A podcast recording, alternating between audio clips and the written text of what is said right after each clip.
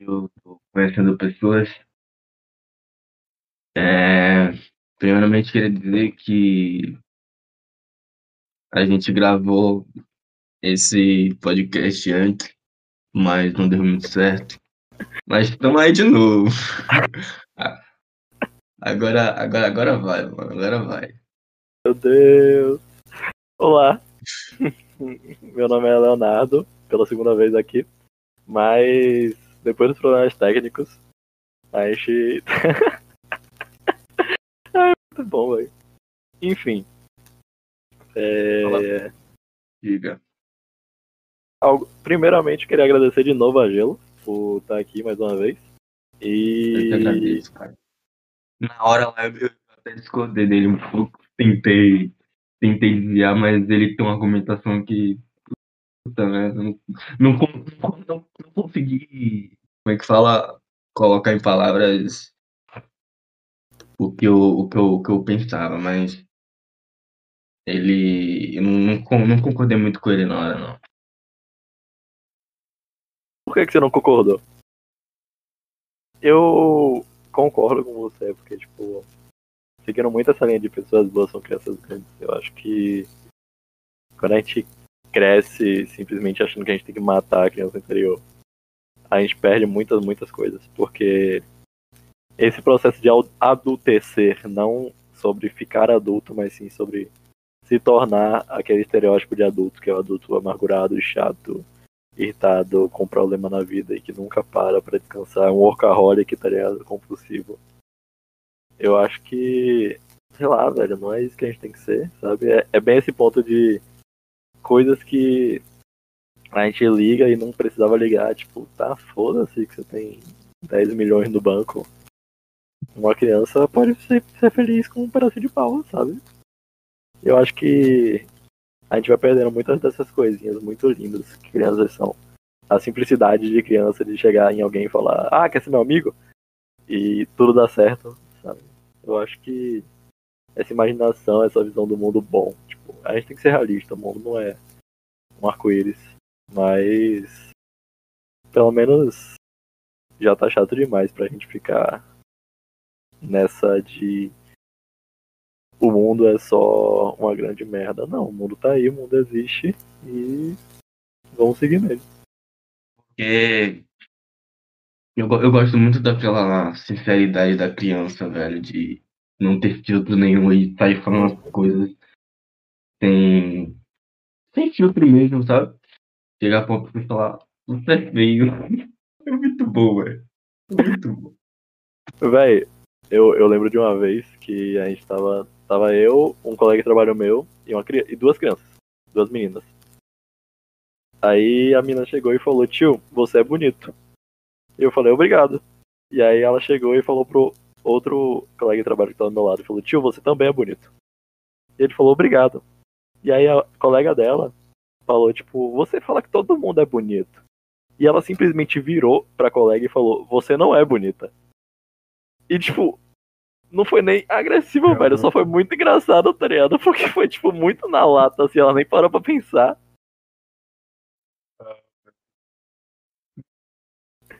Ela nem parou pra pensar, tá ligado? Ela só largou na lata na cara da colega. Tipo, você não é bonita. A gente fica aqui pensando em um bocado de coisa pra falar, pra não, pra não ferir o outro. E, e às vezes a pessoa nem vai achar mal, sabe? Às vezes é até melhor falar a verdade tal, a sinceridade ali, nua e crua, pra pessoa meio que se tocar e tal. Sei lá, eu não. Eu não, não sei se a sinceridade da criança seria uma coisa boa de ter na vida adulta. Tipo, eu acho legal, eu acho, muito, eu acho que sinceridade é tipo um ponto principal da vida. Eu acho, não, não vejo por que você vai mentir em coisa besta. E eu acho isso, sei lá, falta de maturidade. Mas tem aquelas mentiras confortáveis, sabe? Tipo. Hum. Não, lá. mas trazer a criança não quer dizer que, tem que você tem que ser 100% a criança, sabe? É, evoluir essa criança. É, evoluir essa criança, exatamente. De certa Sim. forma é o que a gente faz, né, velho? Não, Parando mas... bem pra pensar. Não, mas tem pessoas como o Danilo que acham que tem que matar a criança. que é que você sente falta de, de ser criança? Ah, da falta de responsabilidade, velho. A falta de De não- responsabilidade. Assim, de não ter. De não ter. Tipo. É. Sabe, é, aquelas. Tipo, ficar pensando naquelas coisas. O que, que eu tenho que fazer amanhã? Ah, eu tenho um trabalho pra amanhã. Porra, amanhã eu tenho que acordar cedo porque eu tenho que. Não, não. Amanhã eu vou estudar até tal hora porque eu preciso terminar aquilo e, e- eu tenho que ter é, é a mesma essa responsabilidade de Mas eu acho que uma. Oi, desculpa, não ouvi. tipo, também pensava, nossa, que chato ficar aqui desenhando e ou, ou você só pensa isso agora, que você tipo, descobriu outras coisas. Cara, eu não lembro. Porque minha memória, é minha memória é muito ruim. Mas eu tenho quase certeza que eu não achava chato, não. Eu devia achar muito legal, por sinal. Porque, tipo, na época é aquela velha coisa do. do escorregador, sabe? Tipo, quando você é criança, o escorregador parece enorme, é um super desafio. Aí você cresce e o escorregador é só um escorregador. Né? a gente muda a perspectiva que a gente tem, tipo, quando eu era criança, eu não tinha perspectiva, tipo, velho, eu não sabia ler, por exemplo, sabe? Isso é, isso é, tipo, se você parar pra pensar, isso é muito louco, porque muda totalmente sua perspectiva de vida. A gente aprende a ler pra depois a gente ler pra aprender. Isso muda a nossa vida. Eu lembro que a primeira coisa, isso eu lembro muito bem. A primeira coisa que me surpreendeu quando eu aprendi a ler é porque eu não podia escolher não ler. Eu não tinha como desligar, tipo, o modo leitura do meu cérebro. Eu sempre tava Uhum. lendo. Tipo, um outdoor eu passava e eu ia ler, eu não conseguia desligar. Isso era muito Acho- impressionante. Acho, acho que toda criança é assim, né, velho? Quando É, começa a aprender é a ler, fica. É interessante demais, velho. Você parar pra pensar. É muito interessante, mano. Leitura. É uma coisa nova, né, velho? E- É, sua vida muda, tipo. Não é como se fosse uma habilidade que você vai aprender e vai usar. Você pode escolher quando você vai usar, sabe? Não, leitura, tipo, não tem como escolher, você sempre vai ler. Você olha pra Sim, qualquer sim. coisa que tenha letra, você vai acabar lendo, velho, porque é normal. Eu acho que o que eu sinto falta na infância é mais, tipo. A ignorância. Tipo, a benção da ignorância, sabe? Tipo, E não saber das coisas. Sim. Por É. exemplo, quando eu era criança, eu nunca ia me importar se Bolsonaro tá estragando o CAPS, sabe? Eu ia Sim. ficar de boa, velho. Não ia estar nem aí, ia nem saber o que é um CAPS, nem saber o que era saúde mental. Tipo, ah, e daí que Bolsonaro tá dando mais poder pra comunidade terapêutica? Nem sei o que é, tô nem aí. Faz sentido, né? É a benção da ignorância, né? Pô, quando você não sabe, não tem por que você se importar. É meio que eu falei, velho. Porque como você não tem responsabilidade, você, você não se importa se você tiver, sabe? Então é meio que a, meio que a mesma coisa que eu, que eu quis dizer. É, é isso, tipo. Responsabilidade. Eu- na minha opinião, a gente não, meio que não tem isso hoje, velho. Tipo, de liberdade de, sei lá, largar tudo aqui e, e viver como uma criança, sabe? A gente tem. Você pode fazer isso. Mas e a sobrevivência, como é que fica? Aí você pode muito bem, velho. Você pode sobreviver catando frutinha nos, na floresta amazônica e deitando já todo na rede.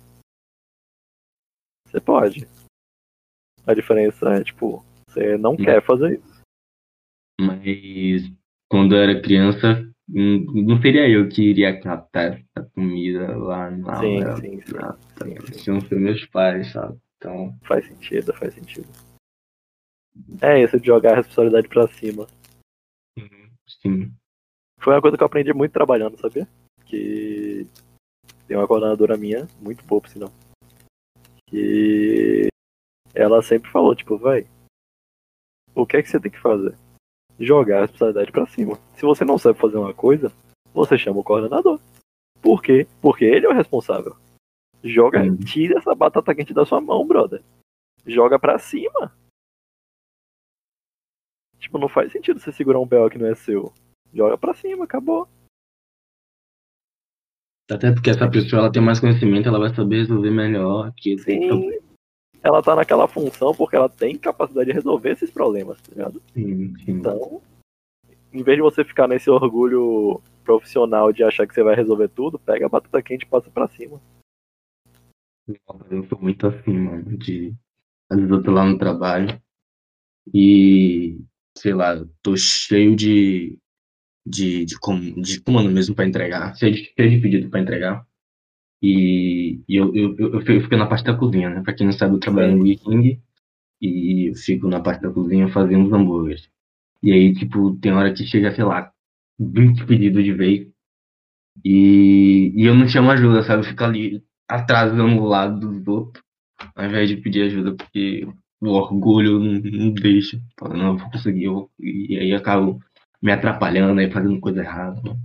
É isso, não, não é pra fazer isso, velho. Tipo, isso é uma coisa muito louca também. De que a gente.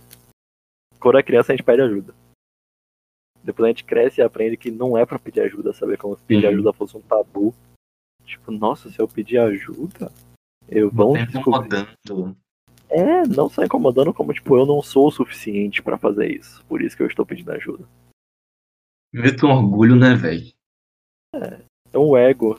É aquela ideia ego. de querer se provar pras pessoas que você é o suficiente, que você vai conseguir fazer isso. Então você não pede ajuda. Isso entra muito em masculinidade também. Desde índice de saúde mental, tá ligado? Em homem, até várias outras questões problemáticas. Tem é aquele rolê também de tipo morte em acidente de trânsito, morte por briga, por coisa boba, sabe? Uhum. Uns bagulho que, tipo, é tudo claramente baseado no ego e na. Claro que eu consigo fazer isso. Mas eu tenho que mostrar que eu faço até melhor que outra pessoa, porque eu sou foda e eu tenho que mostrar isso o tempo todo. Sim, Pra, tipo. pra, pra, pra suprir as minhas necessidades. É, isso, é, isso é muito louco, né? Tipo, porque. Pra que é que a gente quer sempre ser melhor que alguém? Tipo, a gente não pode só ser, tipo, de boa, ficar na nossa, tá ligado? Fazer o trabalho. Não, é, a gente quer, tipo, ser melhor, ser promovido, mostrar que merece mais. Mostrar que naquela competição ali da vida você corre na frente da pessoa. Sei lá. Eu acho que isso é de por- forma saudável é até bom, velho. Tipo, nem que não seja com outra pessoa, mas com você mesmo, sabe? Uhum. De querer melhorar você mesmo o tempo todo, isso de certa forma é até bom. Mas a partir do momento que você tenta subir em outra pessoa só pra mostrar que você é melhor que ela, isso aí. É que você mostrar que é melhor que ela é o caminho e não o motivo de você de, de você alcançar seus objetivos, sabe? É meio que a Eu- consequência. Eu concordo, mas ao mesmo tempo eu fico com muito pé atrás nisso, porque competição consigo mesmo é realmente muito bom, vai te fazer se superar e tal, mas ao mesmo tempo isso é muito, tipo. Por exemplo, eu sou muito autocrítico, eu sou muito, muito, muito autocrítico. Eu me critico muito mais do que eu critico outras pessoas. Tipo, infinitamente mais. E, e isso é chato. É cansativo, tá ligado? Tipo, é muito mais. É muito menos proveitoso de tu aproveitar uma conquista, porque sempre tem aquele bagulhinho que, tipo, não saiu perfeito, sabe? Você podia ter feito melhor. Uhum. Você, ac- você acaba se cobrando demais e perde meio que uma. Uhum. Eu vou dar um exemplo muito básico, tipo, vai, eu.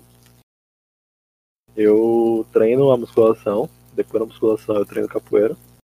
E aí depois da capoeira eu fui fazer um sparring de boxe. Sparring é luta treino. Claramente eu ia estar super fadigado. Você fez sparring Oi? de boxe? Sparring é, é uma luta treino. É uma luta treino. Você vai lutar com Ah, o cara, mas é só pra treinar, entendeu? Não tá valendo nada. Então, Tá. tipo assim, claramente eu ia estar muito fadigado na luta. Eu ia estar muito fadigado. Eu ia estar morto. Mas eu me cobrei porque eu fadiguei muito rápido. Sabe? Tipo, brother, é claro que eu ia estar fadigado. Eu, eu treinei musculação, eu treinei capoeira, eu já tava mortão. E eu ia me cobrar não fadigar numa luta, tá ligado? Que é tipo uma coisa que puxa muito o condicionamento físico. Uhum. Sei lá, é, é chato. É, é chato. Eu vou admitir que é muito chato. Ah, mano, mas acho que faz parte da gente também, velho. De certa forma, não tem como. Não deixa de ser chato. Mas também tem a, tem a parte boa. Como tudo, né? Tudo tem sua parte de ruim e parte boa. E qual é a parte boa? A a parte boa de se cobrar é, vo- é- é você tá sempre melhorar, como eu falei. Você tá sempre querendo melhorar, você tá sempre buscando se superar. Mas até quando isso vale a pena? Acho que até quando você começa a meio que pirar por conta disso, né? É porque, tipo assim, ah, é impossível você melhorar pra sempre. Uma hora você vai estagnar. Tá ligado? Tipo, Sério? com certeza, mano. Porque. Não, mano, eu acho que a gente, a gente consegue melhorar sempre, velho. Não que a gente vai estagnar A 100%, gente. Ah, ok. mas a gente vai estagnar. Tipo, o ritmo diminui muito. Ah, É como se fosse sim, um- sim, Claro. É como se fosse um gráfico acendendo e, tipo, uma hora ele tá acendendo praticamente reto, tá ligado? Você tava mudando quase nada. Você pega muito, sei lá, por musculação. Cara, nenhum cara que vai pra competição de musculação é natural. Porque, naturalmente, ele nunca vai chegar naquele nível. Uhum. Porque é biologicamente possível. Você não vai fazer isso. Se você não injetar hormônio. Tá ligado? Então, tipo, imagina um carinha se cobrando na musculação lá, tentando ficar gigante. Já tá treinando há 10 anos. Tipo, vai ter uma hora que ele vai estagnar, velho. Ele não vai conseguir passar do, do limite natural dele. Uhum. Não tem como. Esporte, beleza. Esporte você sempre vai melhorar, vai criar experiência. Só que chega uma hora que seu corpo cansa. 30, ci- 35 anos, você tá velho pra esporte. Sabe? É o. meio- Desculpa Pode falar. Não, pode falar. É meio que a, a- aquela questão da, tipo, de ter liberdade, velho. De liberdade no sentido de poder fazer o que quiser sem se preocupar com nada. Mas levando para um lado mais, talvez, lúdico, não sei. Tipo, você melhorar como pessoa, sabe? Tipo, você tá sempre aprendendo uma coisa nova todos os dias. Sim. Eu acho que nesse sentido a gente tá sempre melhor- melhorando, velho. Concordo também que essa, esse gráfico ele vai diminuindo cada vez mais, até porque quando a gente vai chegando na velhice a gente meio que não é que, que perde a vontade, mas a gente biologicamente falando a gente meio que Tem menos energia. tem menos energia, exatamente, é isso. E mas ainda assim tá sempre aprendendo alguma coisa nova. né? Sempre, até porque é tudo tão grande, tudo tão imenso que fica difícil não não conhecer alguma coisa. Mas o ponto, o ponto é, tipo assim, vamos lá. A gente tá sempre aprendendo uma coisa nova. Mas você já reparou o quão. O quão surpresas as pessoas ficam quando elas veem uma pessoa que tem uma idade mais avançada aprendendo coisas novas? Por exemplo, se você vê, sei lá, uma pessoa, um senhor de 60 anos na universidade, você vai ficar surpreso. Hum, É verdade. Porque isso não é regra, isso é exceção. O que causa surpresa é exceção, nunca é regra. A regra não causa surpresa. A regra é normal. A regra tá ali É. pra. A regra você vai ver todo dia. Como é que você vai se surpreender, tá ligado? Eu não vou se surpreender se minha mãe chegar do trabalho com uniforme. Eu vou me surpreender se ela chegar com um vestido longo. Uhum. Então, tipo Sim. assim, se a gente tem essa ânsia tanto de aprender coisas novas, por que a gente se surpreende tanto quando as pessoas de mais idade aprendem coisas novas?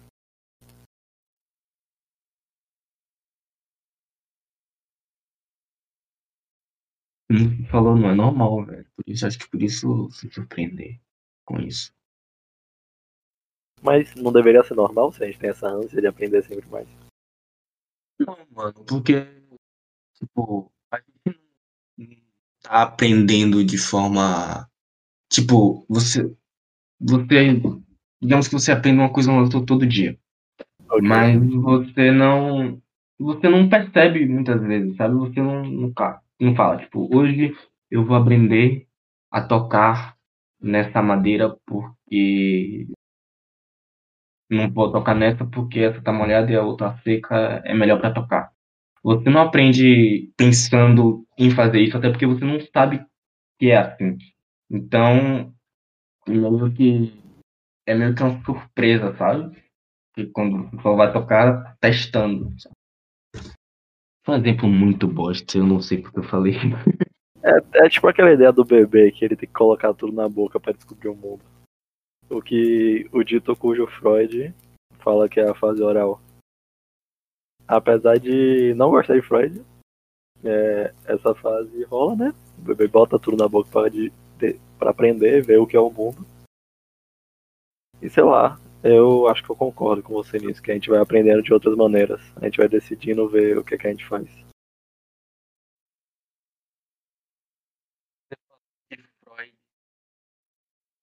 Ele falou que a gente aprende as coisas pela forma oral, é isso? Eu não, eu não acabei não ouvindo, como você falou. Tá. É porque, tipo assim, segundo Freud, dito cujo, a gente tem as fases de desenvolvimento da criança. Tem a fase oral, anal, fálica e erótica. Ahn, cada frase, cada fase demonstra momentos de prazer da criança. Na fase oral, o prazer dela é a amamentação. Então, o prazer dela vem a partir da boca. E é na boca que ela vai descobrir o mundo, Hum. tipo, botando os brinquedos na boca.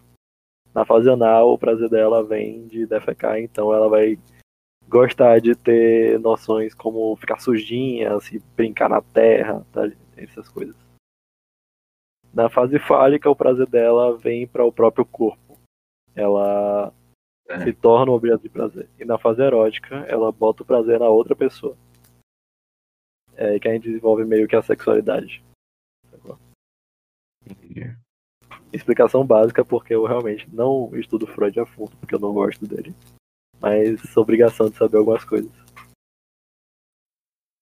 dele, velho. Velho, eu não gosto. Eu acho irritante, prolixo, chato, tá ligado? Tipo, parabéns, você foi um revolucionário, mas você é um revolucionário chato. tá ligado?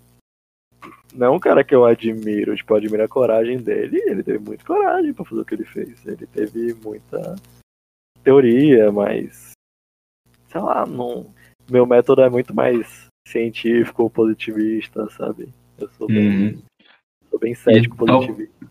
E só porque um cara chegou num nível alto, não quer dizer que a gente tem que gostar dele, né, velho? Tá aí Exatamente. Bolsonaro pra exemplificar, mano. O cara é presidente Cara. do Brasil e. Enfim. é aquela coisa básica de que, tipo, ó, tem uma frase, tá, é, momento conhecendo o Léo.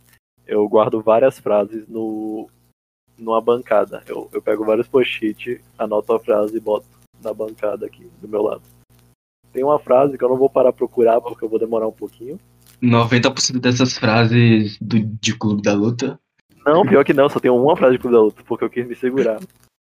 Apesar de que Clube da Luta tem muitas frases muito boas, ah, eu só coloquei uma, que é a frase Ok. final do a frase final do livro. Que é apenas somos e o que acontece acontece. Eu gosto muito dessa frase. Mas, enfim, tem uma frase de um livro que eu li, que era basicamente, tipo, dizendo que o conhecimento são óculos. Ah, se você não achar o óculos que lhe serve naquele livro, não é pra você parar de buscar o conhecimento. É pra você buscar outro óculos. E se aquele óculos não lhe serve, não é pra você botar ele e ficar com ele. É pra você buscar outro óculos. O conhecimento é só uma ferramenta, sacou? Você não precisa, tipo, eu não preciso gostar de Freud. Eu preciso entender pra, tipo, ver se esse par de óculos me serve. E se não me servir, eu busco outro. A gente não precisa gostar de todo o conhecimento, a gente não precisa valorizar todo o conhecimento, a gente precisa dar os devidos créditos aos caras, que os caras foram revolucionários. Mas eu não preciso concordar tudo com o que Rousseau fala. Sabe? E eu acho que mesmo se você concordar com tudo, você tá só aceitando aquilo que ele tá dizendo. Você não tá pensando e tentando entender. E isso não é ci- nem- isso não é ciência, né? Tipo, ciência é você contestar, você pegar ideias que já estão aí e tentar quebrar elas, porque se elas não forem quebradas, não é ciência. Você prova as coisas mostrando que o resto tá errado e não que aquilo tá certo. É, tipo. Tem até. Tem, véi, tem estudo que é só pra isso, tá ligado? Tem estudo que é claramente só pra, tipo, dizer, véi, a gente não sabe o que aconteceu, mas não é isso aí. Isso aí tá errado. Tá ligado?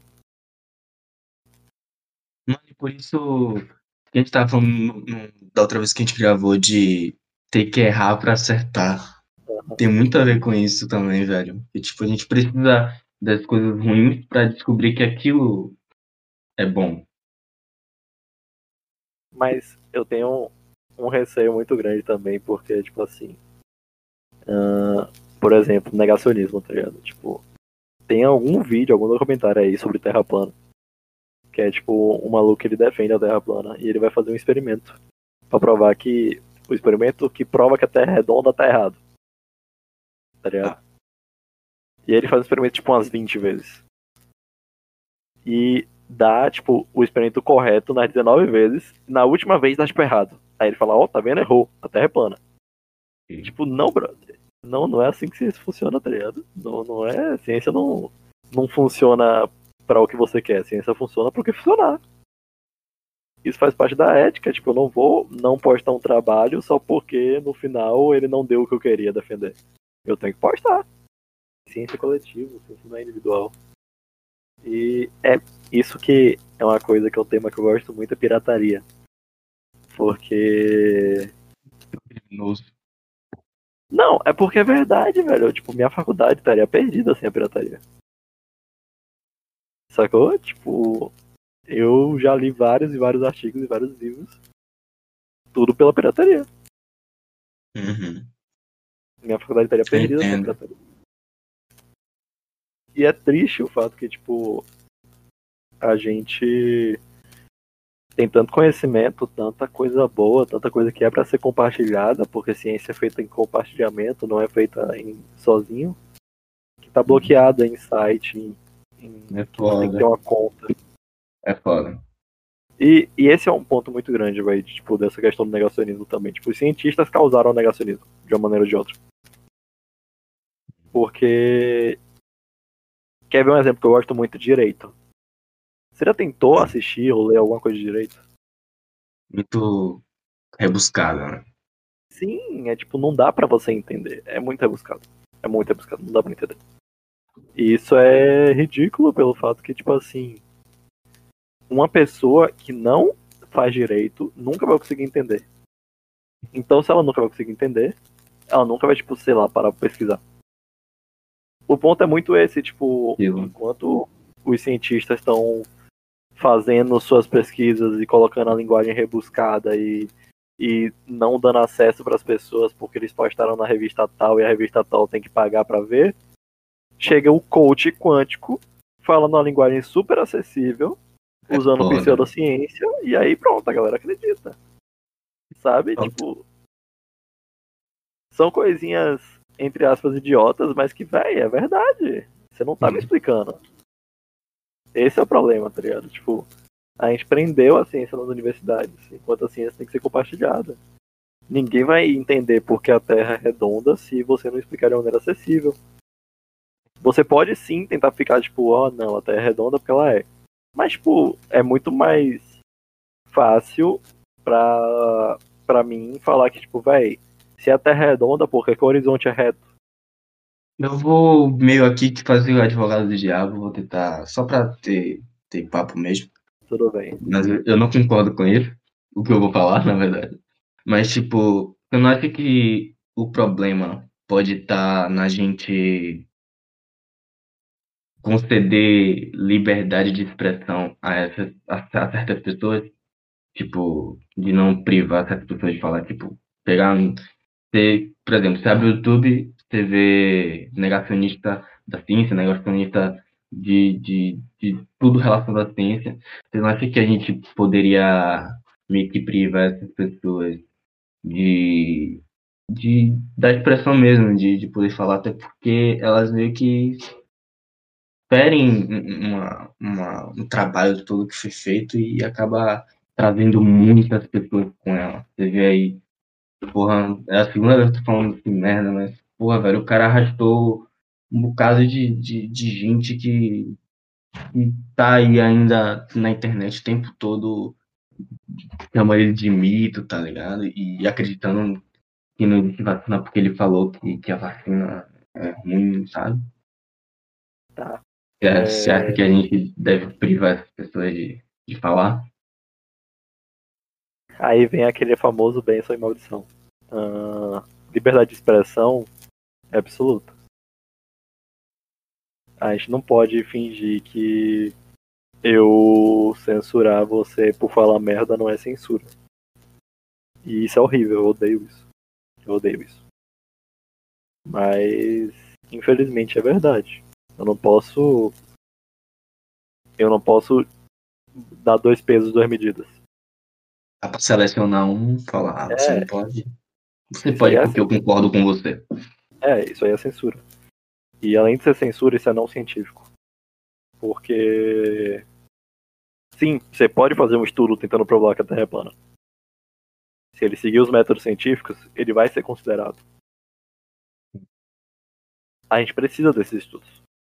A gente precisa de gente que critica e tenta quebrar o padrão. Sim, com certeza a gente precisa de gente que pensa diferente. Porque é assim que a gente faz ciência. A ciência só faz com gente pensando diferente, quebrando. É assim que a gente descobriu que a Terra não é o centro do universo. Porque chegou alguém e falou e fez cálculos e mostrou que não é assim. Certo. Mas, tipo, numa questão mais. mais. oficial mesmo, de. tirando a parte científica. Porque, como eu falei, você abre o YouTube tem muitas pessoas falando coisas que não são verdade. E se bem até que ponto essas coisas não são verdade ou não, né? Mas até onde a gente sabe as coisas não são verdade. E elas acabam meio que perpetuando essa não verdade. E isso causa problemas, né, velho? Problemas muito grandes. Tipo, pessoas é a famosa fake news. Vacina. Sim, exatamente, fake news. E chega ao ponto de das pessoas não querem tomar uma vacina porque uma vacina vem da China, sabe? Cara, é, eu tô com muito peso no coração para falar isso. Mas isso é liberdade de expressão.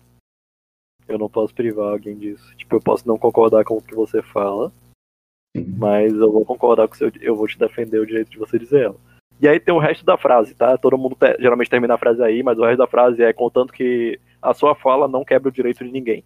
Sim, o resto da frase é essa. Mas. dizer que as pessoas vão. Ou podem.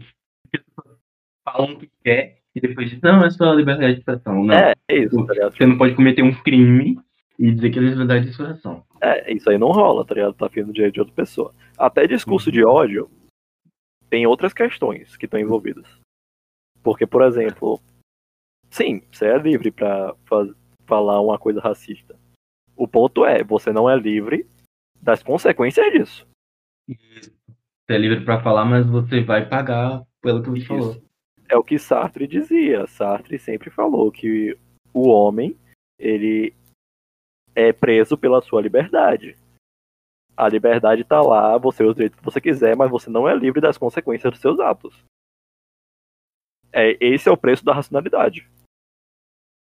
Se você fosse irracional, você seria livre das consequências, mas você é racional, você tem entendimento do que pode acontecer. O macaco não sabe o que acontece amanhã, mas a gente sabe. Baseado no que a gente estudou, mano. Né? É, é isso. Não tem como prever. É, é não dá pra. Mas, tipo, é, você consegue entender que, sei lá, se você matar alguém, você possivelmente vai ser preso. Tá ligado? São coisas que, tipo assim, futuro. Macaco não tem a compreensão do futuro. Mas isso é o preço da consciência. E aí vem essas defesas, tipo, não, eu posso fazer uma piada racista. Você pode, você pode, vai lá, pode fazer. A diferença é que você também pode ser processado por isso, tá ligado? Porque do mesmo jeito que você pode fazer a piada, eu posso te processar. liberdade. É, liberdade não é das presas medidas. Mas. É isso, é liberdade de expressão, velho. Eu tenho que deixar o cara na internet falar merda. E apesar disso me doer muito o coração. Ai, esse cara existe e ele, eu não posso censurar ele, porque se eu censurar ele, vai ser censura de qualquer jeito. E censura não é legal. Porque se fosse comigo eu não ia querer. Sabe? Censura na história que não foram muito boas.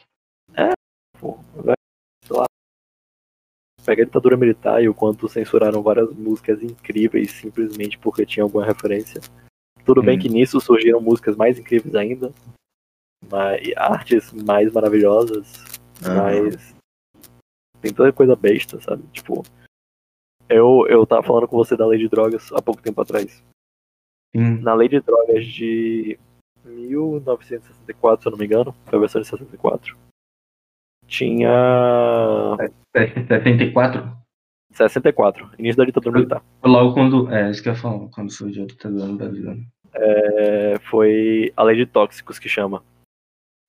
Na lei de tóxicos de 64, ela foi reaproveitada na Constituição de 88. O que é paradoxal, porque quando você pega uma lei. Uma lei. Eu esqueci a palavra, mas tipo. Punho de ferro, sabe? Uma lei autoritária na ditadura militar, isso é aceitável. É, autoritária, sim. Isso faz, faz sentido. Mas quando você reaproveita isso na Constituição de 88, isso é minimamente estranho. Mas tem um ponto dessas duas leis, que é o ponto que era considerado crime qualquer tipo de auxílio ao não é auxílio a palavra que chama, tá? Na lei tá diferente, mas eu tô puxando de memória. Auxílio ao tráfico. Tá? Tipo, hum. é, qualquer tipo de influência ah. ao uso de drogas. Então, quando tentaram fazer as primeiras questões de redução de danos, que foi a troca de seringa, para diminuir a, as questões da epidemia de AIDS, foi vetado. Porque os caras consideravam isso influenciar o drogas. droga. Sim. Então uma coisa que podia salvar várias vidas, na real foi bloqueada porque a galera. Caralho. Não. Não, não, isso aí tá influenciando, mano. Isso aí é errado, hein? Mas essa, essa gente meio que sabia, né? Sabia que não. Mas só pra. Isso vem. Porque, porque, porque puxa também a, a, aquela ideia de que a AIDS, ela surgia do, dos, dos homossexuais e era transmitida por homossexuais, então a galera meio que queria privar também essa parte. Pra, pra não. Não homofobia, né, mano? Cara. Não queria. Essas pessoas não queriam. Queriam meio que esconder essa, essa verdade. Eu quero concordar com você. Mas, mas eu não consigo. Porque, Por tipo assim, para mim faz muito sentido pensar que, por exemplo, a guerra de drogas é uma guerra às pessoas. E que as guerras de drogas não faz sentido, é só uma justificativa para você executar uma parcela da população. Que é a parcela preta e pobre. Hum. Exatamente. Mas para muita gente essa ideia é impensável. E não é porque eles realmente acham. Isso talvez seja. Tem muita gente de mau caráter aí com certeza alguém do governo sabe, tem a mínima ideia disso. Os caras não faz isso à toa. Mas isso também não é planejado, sabe?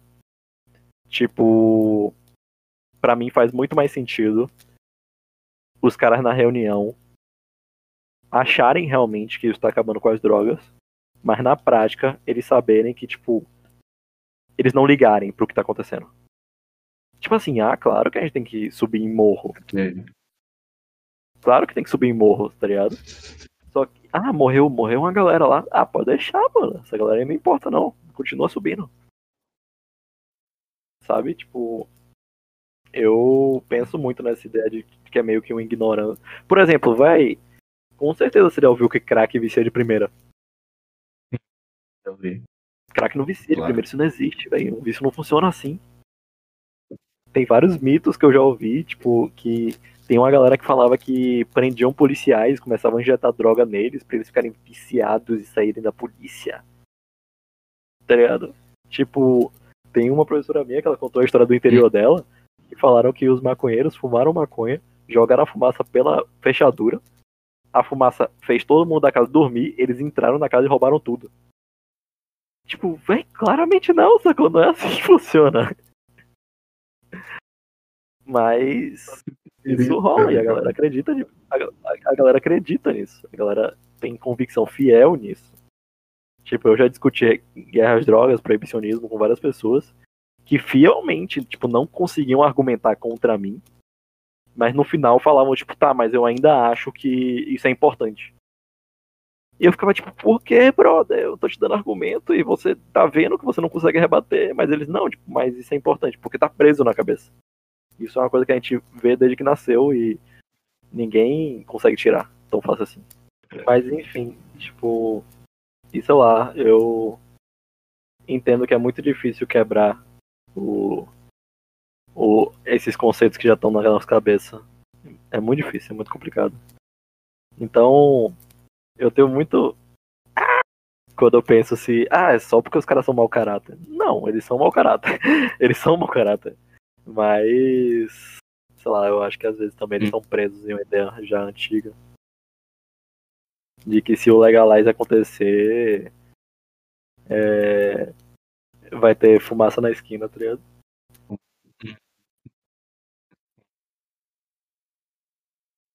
O mundo vai virar a Cracolândia.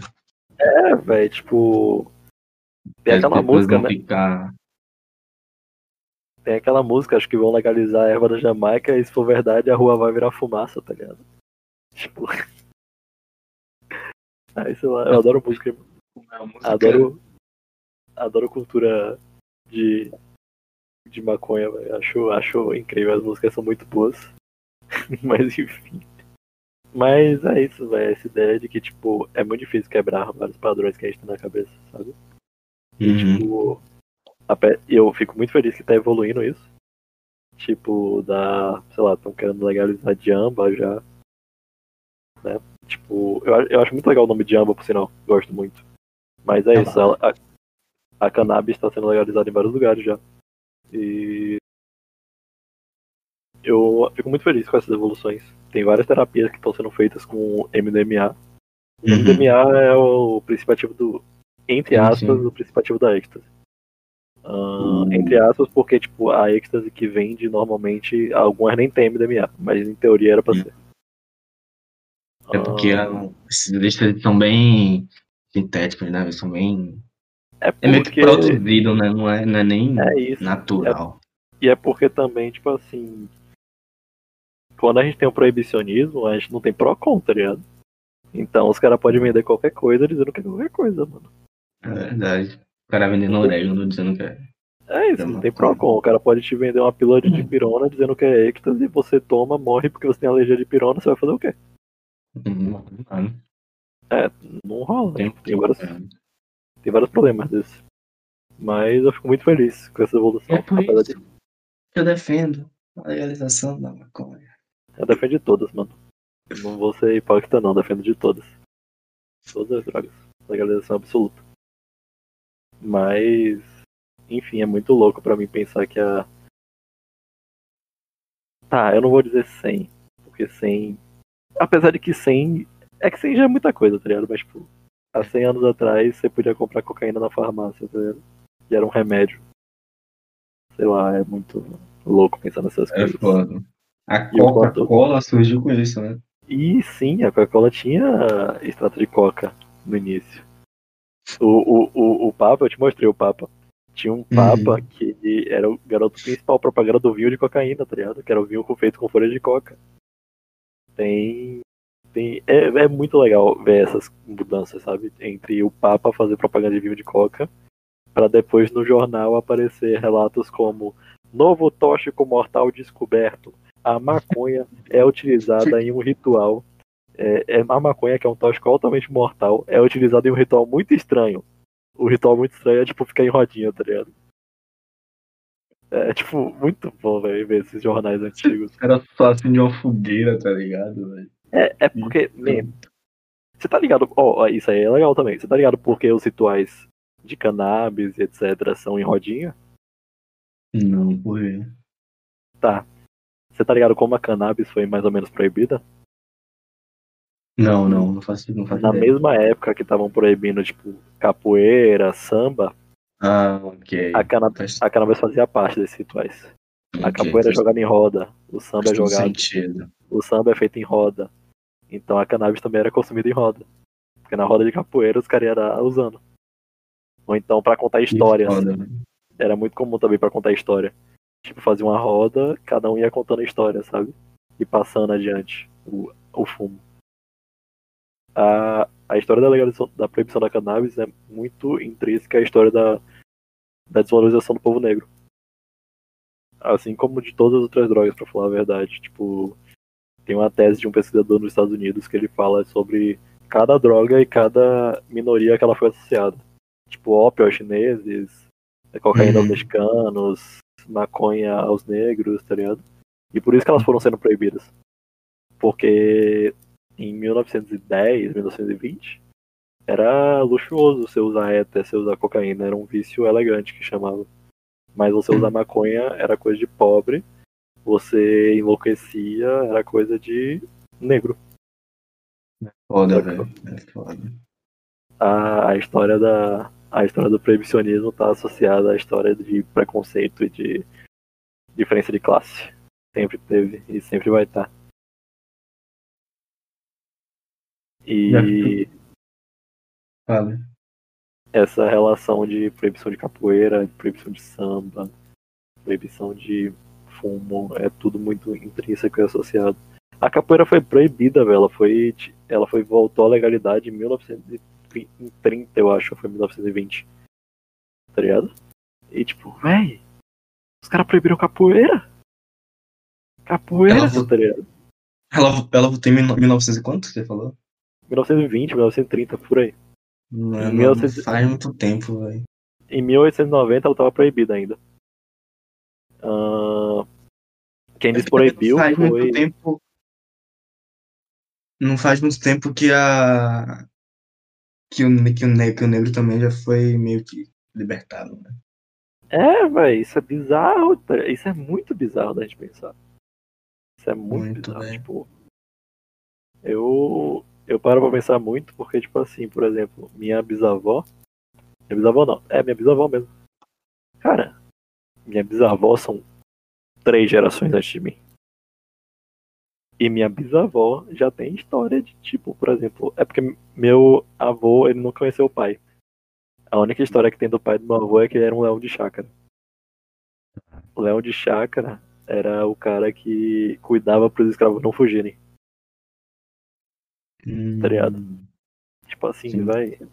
Sabe o quão é bizarro eu penso que, tipo, meu bisavô trabalhava pra não deixar escravo fugir. Foda, velho. Caralho. Cara, são, são três gerações atrás. São três gerações atrás de mim. A gente não nem precisa ir muito longe, velho. Tudo. A, a, a questão das favelas hoje em dia é tudo por conta disso, mano. Tem assisti um vídeo esses dias, mano, do canal Nostalgia com, com Castanhari, que é a história do racismo no Brasil. E é um vídeo animado, muito, muito didático. Quem quiser, por favor, vai assistir. E ele fala sobre como surgiram as favelas, é um dos temas que ele aborda. E é basicamente isso, pô. A, a, os escravos foram libertados, entre aspas, né? Foram jogados na rua, não, não deram nenhuma condição de, de sobrevivência e a galera tinha que tentar. Um, uns foram pro, pro, pra, pra roça para tentar encontrar dos parentes, outros foram para outro estado para tentar reencontrar os seus familiares que tinham sido vendidos para outros senhores de, de engenho. E, e, ele fala sobre essa questão que tá até, tá até hoje aí, né, mano? E o porquê o, o, o, negro ele sofre tanto ainda hoje, por, por exemplo, de, de, de ter maioria, por exemplo, nas favelas, e, e, e não ter condição nenhuma ainda de, de, de, de tirar esse espaço de, sim, da, sim. Da, da consciência negra, sabe? De tipo, porra, mano, você é negro, você mora na favela, você tem dificuldade, você é pobre, você vai ter abaixo da sociedade. E o vídeo ele, ele mostra um pouco sobre isso e é muito, muito, muito bom, muito didático. Você consegue entender facilmente como, como a gente chegou a, a esse momento, sabe? De ter milhares de, de crianças, centenas e centenas de, de crianças negras sendo mortas, tá ligado? É foda. Dá, porque, tipo, entra. Isso entra muito proibicionismo também, porque aí já entra toda a questão do tráfico. E o fato de que, tipo, os caras estão subindo em favela pra, entre aspas, acabar com o tráfico, mas um AK-47 não vem da favela, ela não é produzida na favela. A cocaína não é produzida na favela. Tá ligado? A rota de coca começa na Bolívia, se não me engano. Tem rota de coca que entra nos Estados Unidos de submarino. Eu nunca vi um cara Caralho. na favela com submarino, tá ligado? É. Mas a galera continua nessa. E é bizarro aquela velha lógica do dado contra interpretação. Porque vai ter aquela galera fingindo que não é racista, dizendo tipo, não, mas é porque os negros cometem mais crimes. Tá, velho, mas esse dado precisa de uma interpretação. Por que que isso tá rolando, tá ligado? Tem toda uma interpretação, tem toda essa questão do da ambientação, de como esse ambiente de pobreza e de várias outras questões vão influenciar muito mais em relações de criminalidade do que ambientes como o Horto Florestal. Tá ligado? Tipo. É, é bizarro, bizarro, bizarro, é tudo muito bizarro e é muito aquela coisa que o Babu falou ano passado, né? No BBB. De tipo, como é que a gente se assombra com o mundo, tá ligado? O que é que foi o nazismo, uhum. o que é que foi a escravidão. O que é que foi a escravidão. Né? É, bizarro. Inclusive, tá na, tá na música do, do Baco, né, velho? É, a tropa do Babu. Ele colocou. Uhum. Nossa, velho. Sabe o que tu pensei agora? Um dia tá aqui conversando com o Baco, mano. Nossa, acho que eu ia. Gosto muito do Baco. Acho. Nossa, também. Fico muito triste ouvindo Baco, porque eu tenho muitas expectativas nele, mas isso é aquela maldição, né? De tipo, eu boto muita expectativa nele e aí às vezes não supre minhas expectativas, mas eu gosto muito dele. Gosto muito, muito, muito do Baco. Minhas expectativas no Baco são porque, tipo assim, você já ouviu a música Oração à Vitória? É uma música dele que não tem no Spotify. Oração à Vitória não, nunca ouvi. É do, é do Alba Sul. E ela foi retirada porque. Tanto que não tem no canal dele. Porque é um sample de outra música. É um sample de outra música. É, pra mim é a melhor música do Baco. É... Eu vou. Eu gosto muito do Esu. Eu acho, eu acho o Esu álbum incrível. Apesar de eu gostar de toda a produção que o Bluesman teve, o Esu é muito bom. Eu amo o. Sim, sim. E é essa o, música. É o Esu que tem a música Suicídio, não é? Não, o Suicídio veio antes do Esu. Não, veio antes do. O Suicídio, o Suicídio foi quando o Baco ganhou fama. É, o Suicídio foi. foi tipo a terceira música, a quarta música no canal do Baco. Antes dele tem o App Old Monkey. E aí vem o Suicídio, que foi quando ganhou visibilidade. E apesar de ter sido uma música muito polêmica, muito agressiva e que o Baco não canta mais, foi importante pra nossa história. Porque foi nessa música que a galera finalmente começou a perceber que no Nordeste tinha arte também. Pra caralho. E aí vem o Esu, que é um álbum incrível. Eu amo o Esu. E olha só, Meio, do rap, né, mano? E sim, sim, sim. Né, no rap, porque. Nossa, desde sempre o Nordeste tá aí, né, velho? Você vê, por exemplo, na comédia, mano. O Nordeste é um, um, um exportador de comediante que é foda, velho. Não dá pra falar da história do rap nacional sem falar de suicídio. A verdade é essa. E Que pena. Só a Vitória, eu gosto muito porque ela tem tudo que mais me fascina na arte. E eu- os pontos mais fortes que eu acho que o Baco tem. O Baco é muito bom em referência, o, ba o Baco é muito bom em métrica, o Baco é muito bom em Hum, pensar fora da caixa. Olha só a Vitória tem tudo isso. Olha só a Vitória tem frases que eu amo, tipo, somos Madalena, mas amamos pedra. Sabe? Tem métricas incríveis como. é, o logo início da música é se eu tivesse morrido pós-suicídio, eu já seria um mito. Sabe? E tem a métrica logo depois disso que é tipo Daniel Alves, eu passo e finto, tipo amor eu pacifico, tipo oceano, mesmo violento eu pacifico. Essa métrica é muito boa. Eu gosto muito. E é isso Eu tô, eu, tô, vendo- eu, tô vendo, eu tô vendo a letra aqui. É. Me tratam como um animal, urso agressivo. Meus três dentes antes de morder. Inocentes achavam que era um sorriso. Que era um Eu gosto muito velho.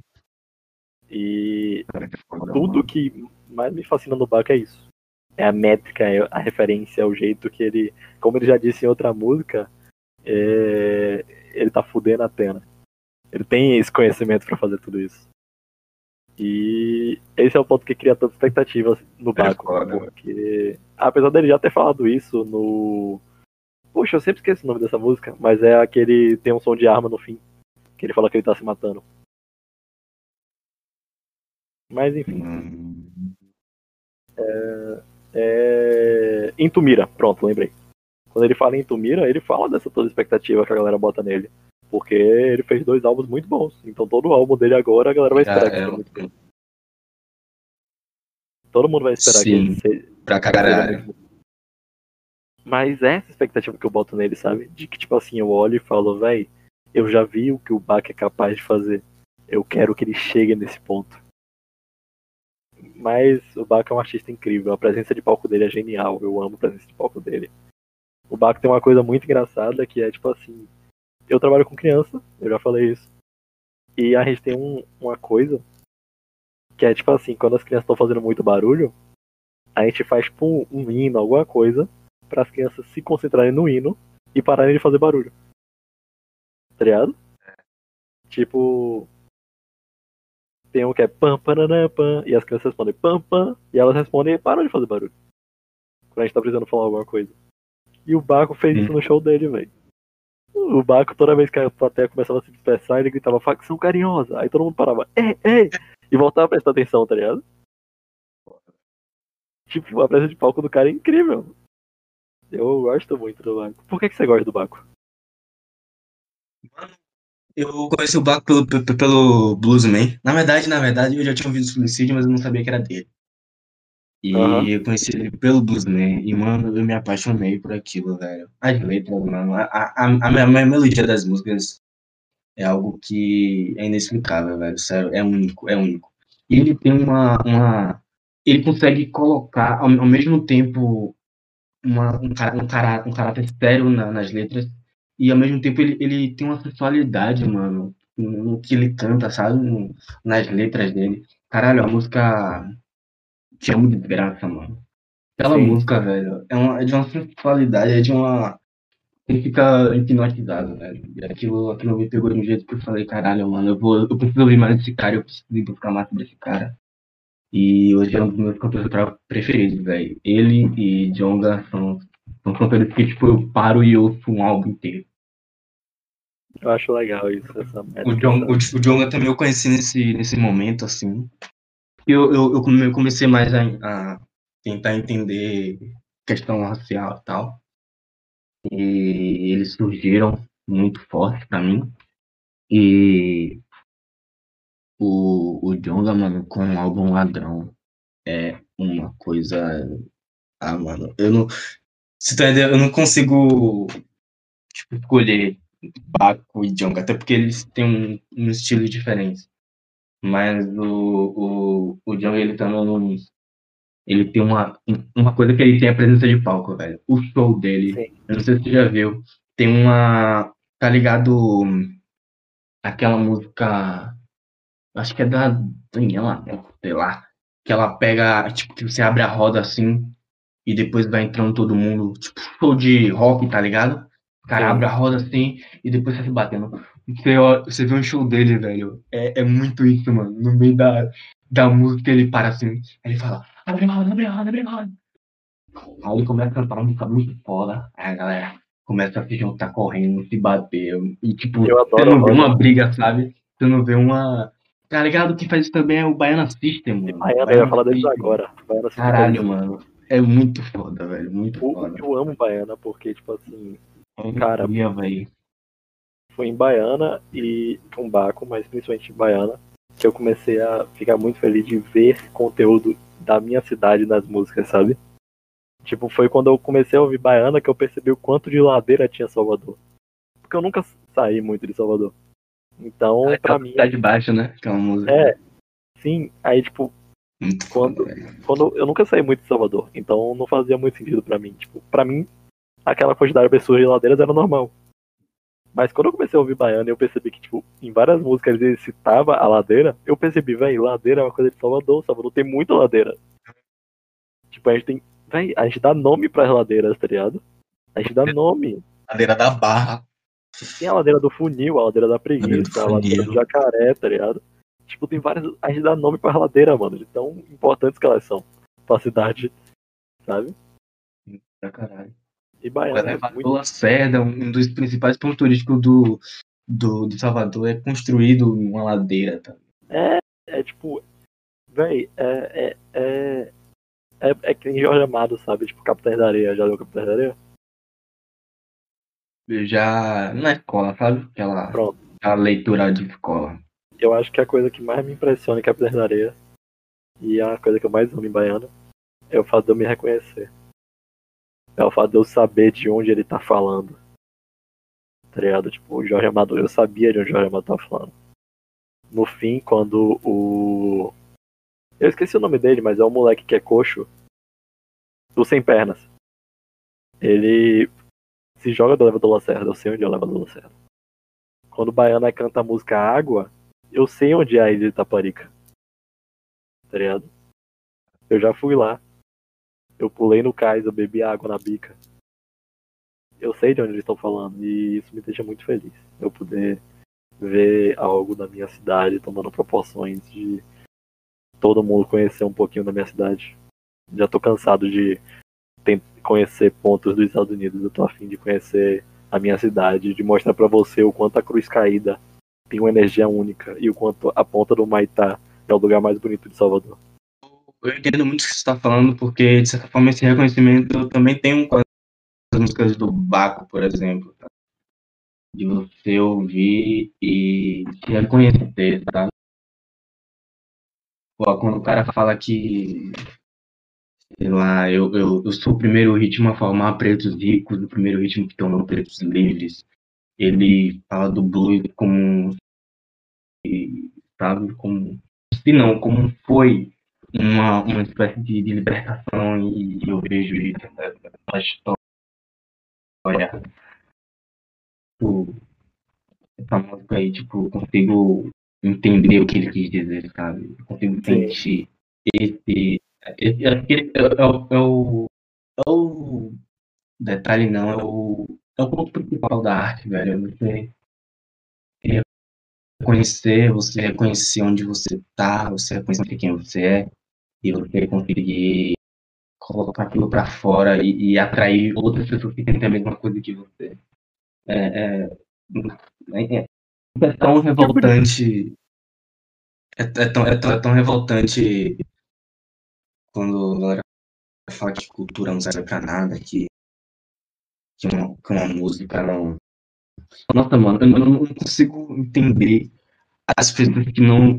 Tipo, não tem costume de escutar música, sabe? Eu escuto música todo dia, velho. Eu, eu não sei se ia me manter são sem música, velho. A arte, a arte ela, ela tá mais presente na nossa vida do que a gente imagina. Com certeza, e ainda tem tudo, tipo, a questão de que a arte que é valorizada aqui não é. Tipo, Racionais finalmente entrou na lista obrigatória da, de um vestibular de São Paulo, não lembro qual. Mas o álbum Sobrevivendo no Inferno entrou. E são coisas importantes, sabe? Tipo assim, beleza, Beethoven foi muito importante, mas vai ouvir Racionais, brother. Vai ouvir Sobrevivendo no Inferno. Vai ouvir a nossa realidade, porque Beethoven fala sobre a realidade dele. É isso, tipo, vai ouvir, vai, vai ouvir a sua realidade. E tem várias questões, tipo, você falou do blues e tem muito jazz também, o jazz que foi um ritmo negro, e o jazz que tem a coisa mais incrível que eu já vi, que é ser uma música de improviso. Os caras. O jazz é uma luta, sabe? O jazz é uma pessoa improvisando, a outra entrando junto, e aí. O jazz é uma roda de capoeira. Você pode se equiparar ao cara, você pode combater o cara. Você pode fazer o que você quiser. A, a, a ferramenta tá na sua mão e você usa ela. É muito engraçado.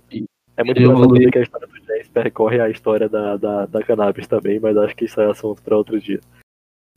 Ok, ok. Cara, essa história do jazz é porque, tipo assim. Uh, não sei se você tá ligado, mas geralmente os primeiros usos de cannabis não são agradáveis. Porque a galera precisa aprender a usar.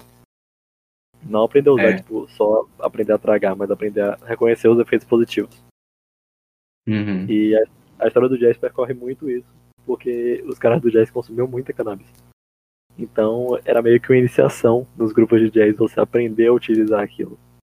Você aprender a ter os efeitos positivos, tá ligado? Uhum. É, é, muito louco isso, véio. tipo, tá tudo muito interligado, a música, a arte, a droga. Desde. Cara, tem teoria de pesquisador, de antropólogo, que a gente só aprendeu a falar por causa de cogumelo alucinógeno, tá ligado? Porque, tipo, como é que gente. Oi? Eu não duvido disso, mano. É, é isso, como é, como é que a gente ia produzir sons tão complexos se a gente não tivesse uma coisa alterando nossa consciência? Caralho, mano. Eu fico com uma coisa na cabeça quando você falou, mudando de assunto completamente. Uhum, mas meio querendo voltar, mas é que eu fiquei com isso na cabeça. Você falou da, da pirataria, enquanto a pirataria é importante. E na hora que você falou, eu quis falar, mas não queria te interromper e acabou, a gente acabou mudando de assunto.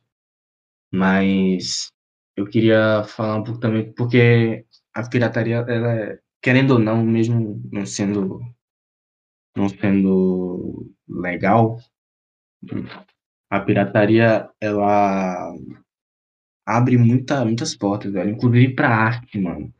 O Tropa de Elite, por exemplo, velho, ele só teve a, a proporção que ele teve por conta da pirataria, velho. Eu tenho uma plena certeza disso, velho. E, tipo, a, tem alguns, alguns. Eu entendo os produtores de conteúdo terem meio que um esforço incrível para fazer aquilo e, e para divulgar.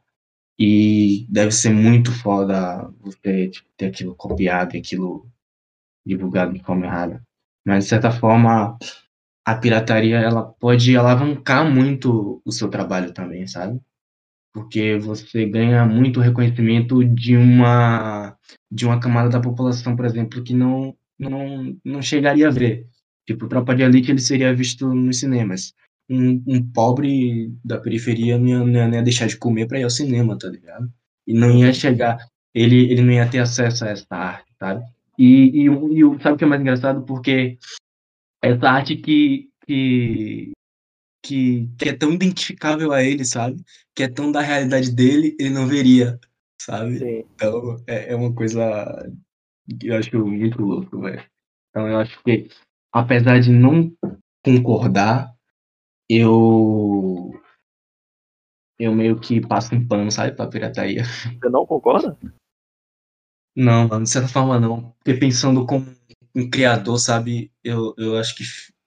Não que. Eu não acho que não, não deveria existir, sabe? Até porque eu acho muito válido a pirataria.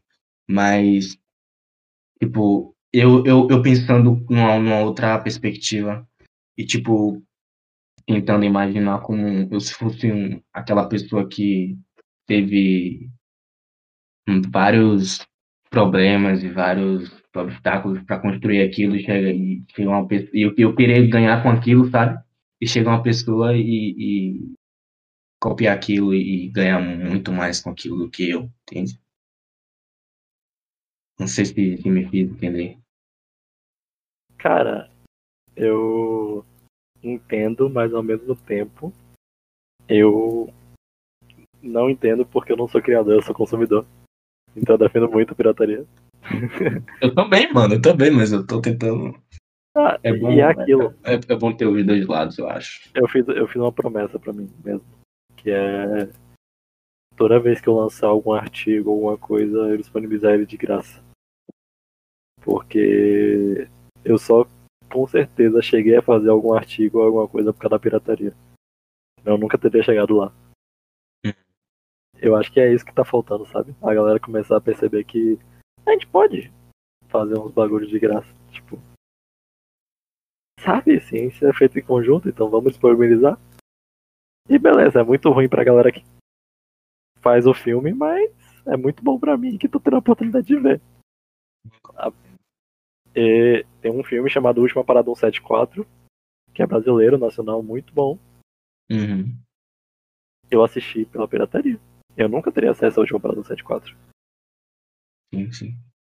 Tipo, tem vários filmes Eu, que eu entendo, eu entendo. a gente nunca teria acesso e são muito importantes pra gente descobrir, sabe? A primeira vez que eu assisti Clube da Luta foi pela pirataria. E a maioria das vezes subsequentes também, porque Clube da Luta tinha no Netflix durante um pouco tempo, foi retirado, hoje em dia que tem na Amazon Prime. Mas a maioria das vezes que eu assisti foi pirataria. E uma vez eu assisti no cinema, foi uma experiência incrível, por sinal. Eu Mas- imagino, velho. Mas é isso, sabe? Tipo, a maioria dos clássicos em geral não estão muito bem disponibilizados. Sim. A gente, tá precisa, a gente precisa da pirataria pra sobreviver. E desculpe a qualquer pessoa aí se você faz um filme, mas infelizmente eu vou dar os créditos pra ele e bater no palma, porque o dinheiro você não vai conseguir não. mas sempre vai ter alguém pra dar o dinheiro, né? Tá tudo bem. Não vou me sentir culpado por isso. Verdade. E tem outra coisa também, velho. Tipo, por exemplo, sei lá, um jogo que você pirateia da Sony. Pau no cu da Sony também, né, velho? Porque, porra, a empresa é bilhon- bilionária. tá- Mas, Mentira, Sony, você patrocinar nós, manda um PlayStation 5. mano, essa coisa, tipo, meu jogo, minha trilogia de jogos favorita, que é Bioshock, eu nunca comprei nenhum. E tipo, é muito triste ao mesmo tempo, porque, pô, velho, os caras fizeram um jogo muito bom, eu deveria ter comprado pra ajudar os caras. Só que, mano, a minha trilogia de jogos favorita, eu não preciso comprar, tá ligado? Só, só é favorita porque eu consegui jogar de graça. O PlayStation 2, Você teve acesso é, o, o PlayStation 2 só fez tanto sucesso por causa da pirataria, mano. pra caralho. Desbloquear PlayStation 2 era, era, um, era um mercado muito lucrativo. Cara, até hoje na Lapa vende jogo de PlayStation 2 pirata. Tipo, man, a pirataria no PlayStation 2 foi o que fez o PlayStation 2 alavancar. Como é que. Ah, porque a gente não tinha essa de jogar online, não tinha como os caras descobrirem que você Sim. tava jogando pirata. Sim, Então sim. a, a gente podia ter quantos jogos quisesse, porque 3 por 10. tá caralho. Pra caralho. E É. isso é muito, muito mais vantagem do que hoje em dia você compra um jogo só por 200 conto. É foda, né, velho? É foda. Eu pago 60, quase 60 reais por, por ano pra ganhar dois joguinhos de graça por mês. E é muito dinheiro, velho. Eu acho muito dinheiro. Cara, é muito dinheiro, velho. Com 60 conto você comprava 3 vezes 6, 18 jogos, tá ligado? Ainda podia ir lá trocar, se desse errado. E conheci uns jogos nada a ver, tá ligado? Véi, teve muito jogo nada a ver que eu descobri só porque, tipo, eu olhava a capa, achava bonito e comprava na mão do tio, tá ligado? Tem, eu tenho um jogo que é. Tipo, é um, emu, é um emulador de Super Nintendo, tá ligado? E eu fiquei muito feliz porque eu comprei na mão do cara como se fosse só um Hum. jogo do Mario. Quando eu cheguei em casa e vi que era um emulador de Super Nintendo, eu fiquei tipo, mano, mano, pelo amor de Deus, isso aqui é a melhor coisa que existe. Uhum. Tem tipo, mais de 300 jogos emulando, tá ligado? E o cara lá Caralho. como se fosse um Mario, velho. É foda, mano. É a surpresa do. do. Ai, coisas que não voltam mais. Aí essa é uma saudade que eu tenho de criança.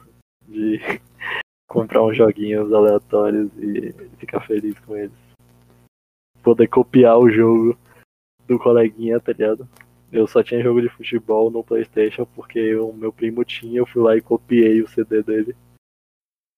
Fazer muito isso, velho. É a, muito gente, a, isso, gente tinha, é, a gente tinha uma house, né? E, e a gente vivia com, com jogos, né? Tinha Play 2, Play 1 e acho que, sei lá, alguns PCs. E eu, eu meio que vivia no paraíso, né, velho? É muito louco isso. Era- A gente pega. É aquelas coisas que, tipo, é, quando a gente vai crescendo e vai mudando tudo, o.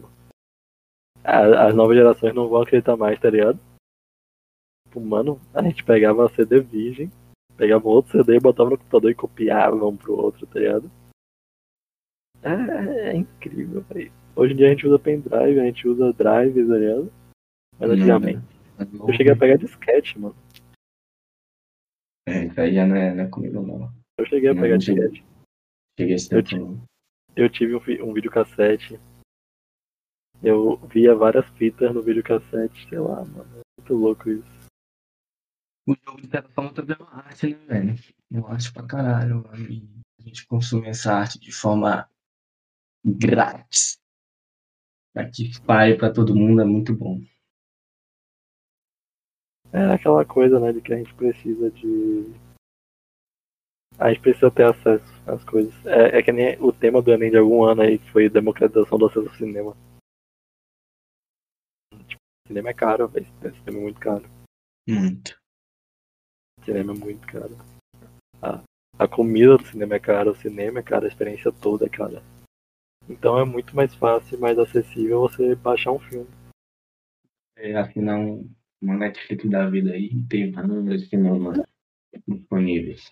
Véi, com certeza, tipo, o preço de uma Netflix é mais barato que o preço de um ingresso de cinema, dependendo do cinema, tá? Com certeza. Com certeza. Pela quantidade de opções que tem, e troca de linguagens, e legendas, e áudios, e tudo mais. Você pausar na hora que você quer, você voltar. Tudo bem que a experiência é totalmente diferente, mas. Claro. Mas é tipo um evento, sabe? Não é uma coisa pra você. É isso, o cinema virou um evento. O cinema antigamente era uma Uhum. coisa normal. Meu pai conta de, sei lá, na época dele, o, o tio dele tinha uma. trabalhava em cinema, então ele tinha a máquina de cinema, então ele trazia e começava a botar os filmes, tá ligado? Tipo, normal, como se fosse a sessão da tarde. Eu botava, mas, tipo, botava tipo numa parede assim e ficava assistindo. É, é, acabou, assistia todo mundo. Demais. O, me, e, sei lá, tipo, quando você para pra pensar nessas coisas, você vê, tipo, por exemplo, tem cinemas. Eu vou falar daqui de Salvador, porque, por exemplo, aqui em Salvador tem o Glauber, o Glauber Rocha. Cláudio Rocha, sim, já foi. O Glauber Rocha é tipo 8 conto pra você entrar. É elitizadaço. É, é, mas é tipo 8 conto. 8 conto. 8 conto é muito barato, comparado a outros cinemas. Tá ligado? Porque só te- tem, tipo, tem é, um cinema pequeno, tem poucas salas. e tal. É, tipo, os filmes mais cultzinhos só passam lá, tá ligado? Uhum, uhum. Isso é, isso é muito louco, né, mano, também, tipo, o quanto os filmes cult, que são pra galera que em geral tem mais acesso, são muito mais É baratos mais porque barato. estão É em lugares foda, menos acessados, tá ligado? Foda. É aquelas coisas da vida que não fazem muito sentido. Uhum. Mas é muito Concordo. legal. Eu, eu gosto muito do Glauber porque eu gosto muito do Pelourinho inteiro. Acho o Pelourinho um lugar muito vivo. Gosto muito de lá, acho um lugar vivo, acho um lugar bonito, acho um lugar agradável, acho que a energia de lá é muito única. E aí eu gosto Glauber. uma história, né, velho? Uma história por trás que dá vontade de conhecer. Cara, o pior é que, tipo assim, por exemplo, minha mãe, ela é da Umbanda, tá ligado? Então ela é muito ligada nesses bagulhos de energia e tal. Uhum. Então ela acha a energia do Pelourinho horrível, por exemplo. Certo. Por causa de toda a história que teve lá, tá ligado? Todas as Sim, questões sim, tudo que aconteceu. de violência. Sim. Mas, pra mim, a energia do Pelourinho é muito incrível. A energia do Pelourinho é única porque o Pelourinho é vivo. O Pelourinho é colorido, o Pelourinho é vivo, o Pelourinho é cheio de gente, o Pelourinho é antigo. Sabe? O Pelourinho é claramente um lugar diferente. Porque as pessoas que estão lá são diferentes. As pessoas que estão lá são pessoas que elas vão estar lá e elas vão fazer as coisas dela, tá ligado? Tipo, sei lá, não é como vários outros lugares que simplesmente tá todo mundo vivendo a própria vida e não rola Uhum. nada. Não, é muito Uhum. mais comunidade. União. É muito Inclusive- mais ó, é muito mais aí, ó, e menos. É isso que eu ia falar agora, mano. É, Eu ia falar isso agora, mano. E, e que quiser ver um pouco sobre a, a, a comunidade do Pelourinho, você assiste a Paiol, que é um filme perfeito. aí é um filmão, velho. Vem de uma peça, é um filmão, filmão, filmão, filmão. Você assistiu a peça? Nunca tinha peça, velho, falam que é muito É. boa. Eu assisti, velho, é muito bom, mano. Eu assisti, eu assisti com tipo, os meus pais, uma vez. É, A Mas verdade é tipo, poucas peças. É, é, é, é tipo, sei lá, vigésima terceira edição, sabe? Que Já teve várias remodelações e tal. Sim, sim, sim. Eu assisti poucas peças na minha vida. Tipo, as que eu assisti. Uma foi na UFBA. Uhum. É. São as únicas que eu lembro, pra falar a verdade. Uma foi na UFBA. E duas foram online. Na época da quarentena que tava disponível. As duas peças muito incríveis, por sinal. Uma é Incêndios. E a outra é Alice Debaixo da Terra Vive Minha Mente Soterrada. Indico muito as duas. São duas peças muito boas. Ah, Alice, eu acho que é a minha peça favorita. Porque Alice é uma peça sensorial. Eu não sabia o que era uma peça sensorial até eu assistir Alice. E quando eu assisti Alice, finalmente eu entendi o que era uma peça sensorial, porque simplesmente o cenário da peça me deixava desconfortável. Tá ligado? Hum. E nessa peça tem uma frase que eu amo, que é a primeira é do primeiro discurso da peça, que é somos apenas crianças mais velhas com medo, com medo de ir pra cama mais cedo. Eu amo essa frase. Você tem medo, Gelo, de ir pra cama mais cedo? Vai ter mais cedo e ter medo de não acordar, velho. O que é que você... Você tem medo da, você tem medo da morte, velho? Não, eu não tenho. Mas eu tenho medo de outra coisa. Do quê? Eu não, eu não tenho medo da morte porque eu só aceitei que a morte é uma coisa inevitável e sempre vai acontecer. Mas o que me dá medo é ser esquecido. Isso me dá muito medo. Você nunca será, velho. Ser Esquecido você nunca será, mano. Mas o E- ponto é esse. Tipo.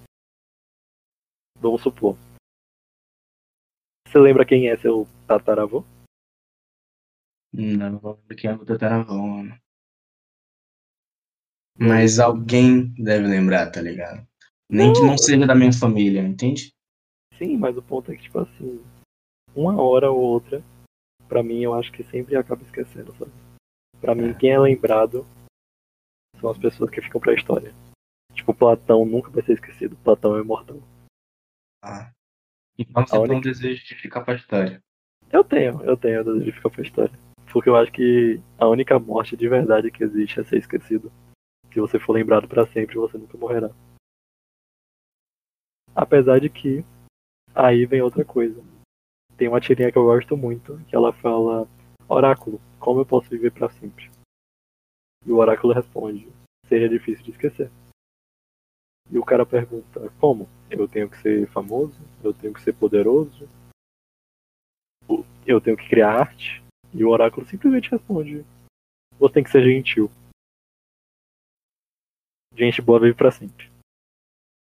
Gente boa vive pra sempre. Ninguém esquece de gente boa.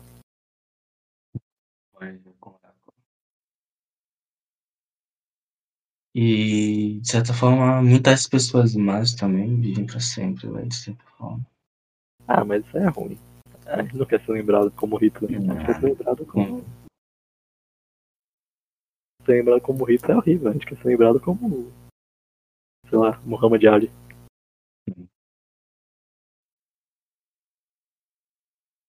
Gente boa vir pra sempre, velho.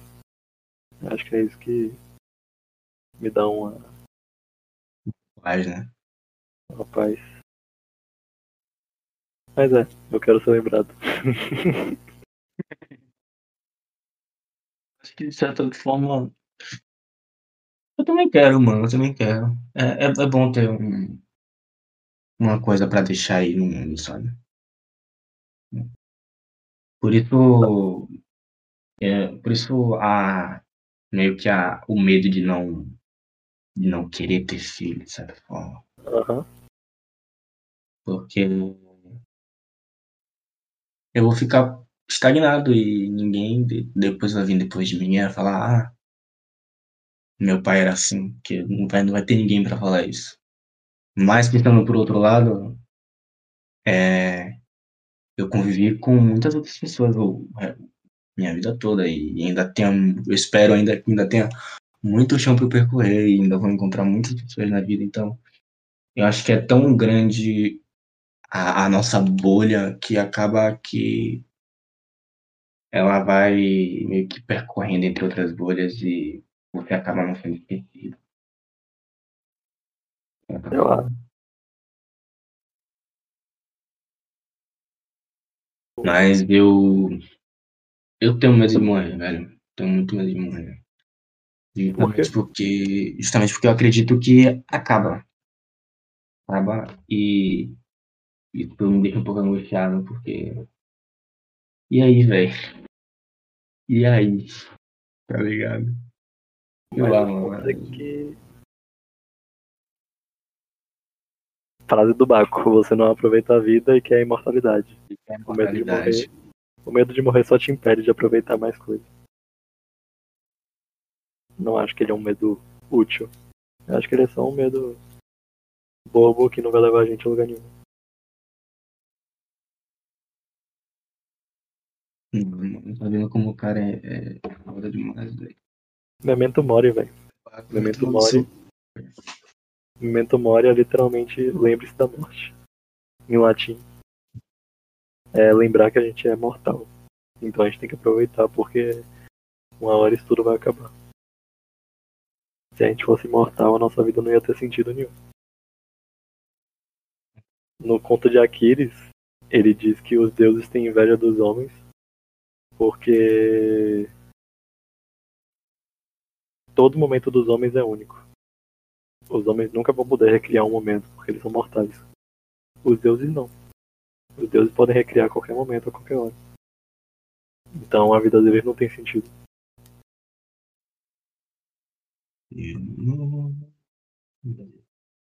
Vamos para o assim também, não é que ele fala um pouco sobre isso. É, o ser humano não. Ser humano não mata, nunca matam deuses. Acho que é assim. E ele Humanos fala um não matam sobre. Sim. E ele fala um pouco sobre isso também. Do, do Deus querer ser, o- ser um ser humano, de certa forma. Pra amar. Alguma coisa desse tipo. Eu sei que frase você tá falando. Alguma hora eu lembro dela. Ah, os deuses queriam chorar por amor. Essa é a frase. Os deuses queriam chorar por amor. É. Isso mesmo. Os deuses queriam chorar por amor. Acho que é uma frase pra ficar na cabeça da galera aí. Eu, a gente começou, era 10 horas, né, velho? 10 e pouquinho. Já são duas Era horas, mano. Nove e meia no horário da Terra Brasilis. Ah, peço desculpa. 9 e meia no Brasil. agora, deve, agora deve ser umas 11 aí, né? 11, É, são 11. 11, 11 e 2 pra ser exato, na Terra Brasilis. É. Queria agradecer a Léo novamente, mais uma vez, por ter gravado comigo de novo, porque o primeiro áudio deu, deu ruim. Eu, Agradeço muito. eu avisei que o segundo ia ser melhor. Foi, mano. Foi, foi até mais longo, velho. Tá vendo? Eu, eu, eu queria dizer, velho. eu acho, que- e eu acho que a gente até falou sobre mais coisas, sabe? A gente viajou mais do que o outro. É, eu, eu queria agradecer a você, Gelo, pela oportunidade. Queria agradecer a qualquer um que esteja ouvindo aí. Uh, espero que vocês tenham gostado, aprendido alguma coisa, conhecido um pouquinho de mim, um pouquinho de gelo. E é isso. Uh, se vocês quiserem saber por que ele se chama gelo, vocês ficam enchendo o saco dele lá no Instagram. Tá? E é isso. Quem não sabe, o Spotify, o, o Spotify e as outras plataformas, como diz, Apple, Apple Music, não tem caixa de comentário. Então, eu tenho o Instagram, me Conhecendo Pessoas. Se você não conhece, vai lá, por favor. Se quiser comentar alguma coisa sobre esse episódio, quiser saber por que ele me chama de gelo, vai lá que a gente explica. É. Valeu, Léo. Muito obrigado. Valeu, obrigadão, velho. Tchau, tchau. Valeu que tá ouvindo. Tchau, tchau.